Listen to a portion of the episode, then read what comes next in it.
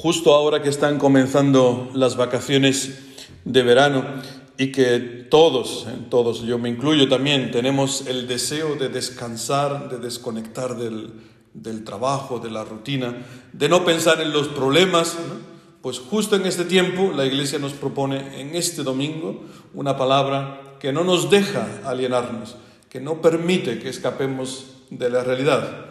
Decía el Evangelio, nada hay encubierto que no llegue a descubrirse, ni nada hay escondido que no llegue a saberse. ¿En qué momento será descubierto aquello que estaba encubierto? ¿En qué momento se llegará a saber? Pues en el juicio. El Evangelio de hoy nos invita a mirar al juicio. Dirá San Pablo a los Corintios, es necesario que todos todos seamos puestos al descubierto ante el tribunal de Cristo, para que cada cual reciba conforme a lo que hizo durante su vida mortal, el bien o el mal. Esto, hermanos, es una, una realidad y la palabra hoy nos la pone ante los ojos con una con dureza.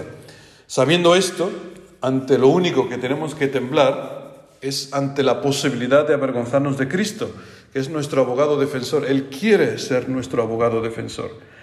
Pero dirá el Evangelio al final, si uno me niega ante los hombres, yo también lo negaré ante mi Padre que está en los cielos. Es una palabra, hermanos, fortísima, durísima. Eh, ¿Cuándo negamos a Cristo? Pues cuando pecamos.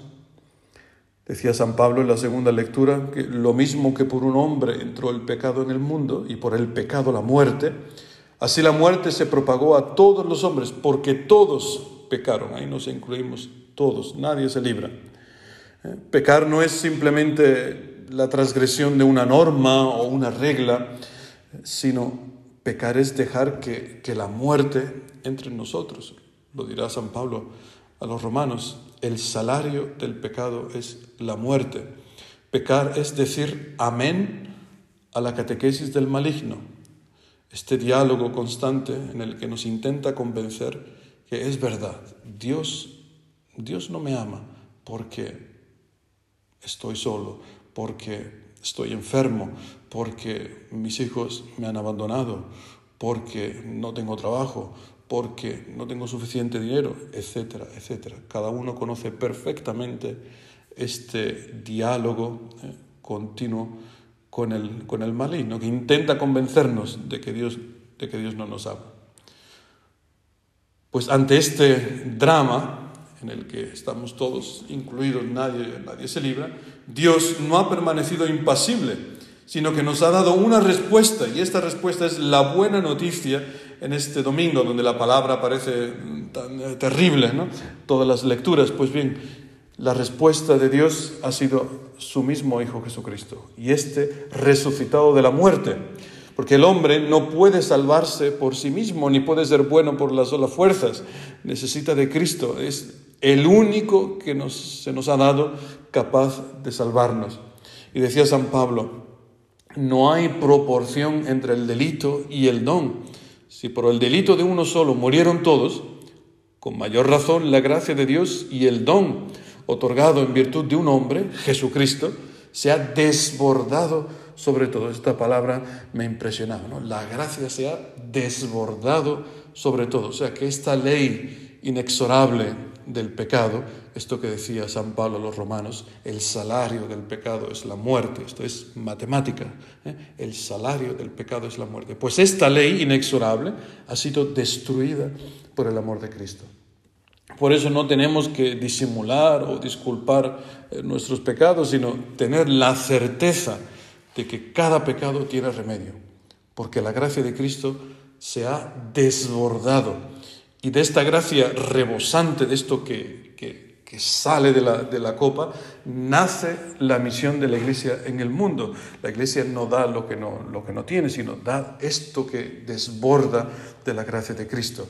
Es lo que, canta, lo que se canta antes del Evangelio, en el Aleluya, donde este versículo de San Juan, donde dice, vosotros daréis testimonio. Ya lo he dicho un millón de veces, seguramente ya lo sabéis. Testimonio, dar testimonio. En griego se dice martireite, que viene del verbo martireo, martirio, de ahí viene la palabra martirio, dar testimonio. Esta es la misión de la Iglesia. Existen diversas, muchísimas formas de vivir la fe, hay muchos grupos, muchos eh, tipos de comunidades, pero hay una sola espiritualidad cristiana. Y esta espiritualidad es el camino de la cruz. Cualquier movimiento dentro de la iglesia, cualquier comunidad, cualquier grupo, cualquier gremio, cualquier hermandad, al final tiene que tener esta única espiritualidad, que es el camino de la cruz. Si alguno quiere venir en pos de mí, niéguese a sí mismo, tome su cruz y sígame. Esto es lo que dirá Jesucristo a sus discípulos. Pues esta espiritualidad cristiana ya ha sido prefigurada en el Antiguo Testamento, lo escuchamos en la primera lectura de Jeremías, que esta palabra donde él decía, oía la acusación de la gente, pavor en torno, delatarlo, vamos a delatarlo, a ver si engañado lo sometemos y podemos vengarnos de él. Esta palabra eh, de Jeremías que se ha, eh, se ha cumplido en Jesucristo. Jeremías, por su misión ante el pueblo, un pueblo que estaba corrompido totalmente, ha sido un signo de contradicción, como Cristo, como, como el, el anciano Simeón profetizó sobre Cristo. Este está puesto para caída y elevación de muchos en Israel y para ser señal de contradicción.